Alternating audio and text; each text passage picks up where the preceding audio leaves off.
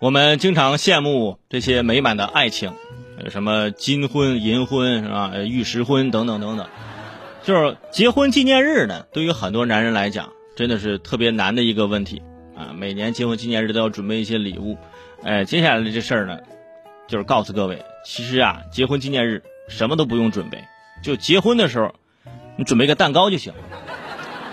我刷到这条，我很诧异，说根据美国媒体报道，美国有一对夫妇啊，将一块蛋糕啊，结婚蛋糕吃了四十九年。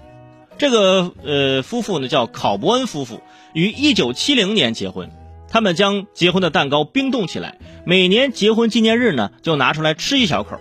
经过近半个世纪，结婚蛋糕只剩了一点儿。他们计划用所剩的蛋糕啊，再重新做一块新蛋糕。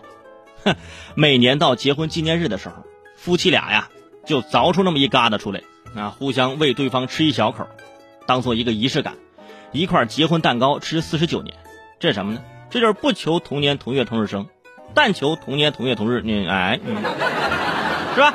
就是吃完结婚蛋糕，第二天，夫妻俩躺在床上睁开眼，不自觉感慨：“哎呀，看来这过期的蛋糕没啥用啊，又得再熬一年。”虽然一块蛋糕吃四十九年，但婚礼还的确是挺长久的。所以说，这个朋友们不要觉得结婚纪念日啊一定要有新意。因为对于很多男同胞来说，每年的结婚纪念日就像新概念作文大赛一样啊！参加完啊，这个创新礼物大赛，还有创新作文大赛，发一条有纪念意义的朋友圈啊，奖品就是微信好友的点赞，是吧？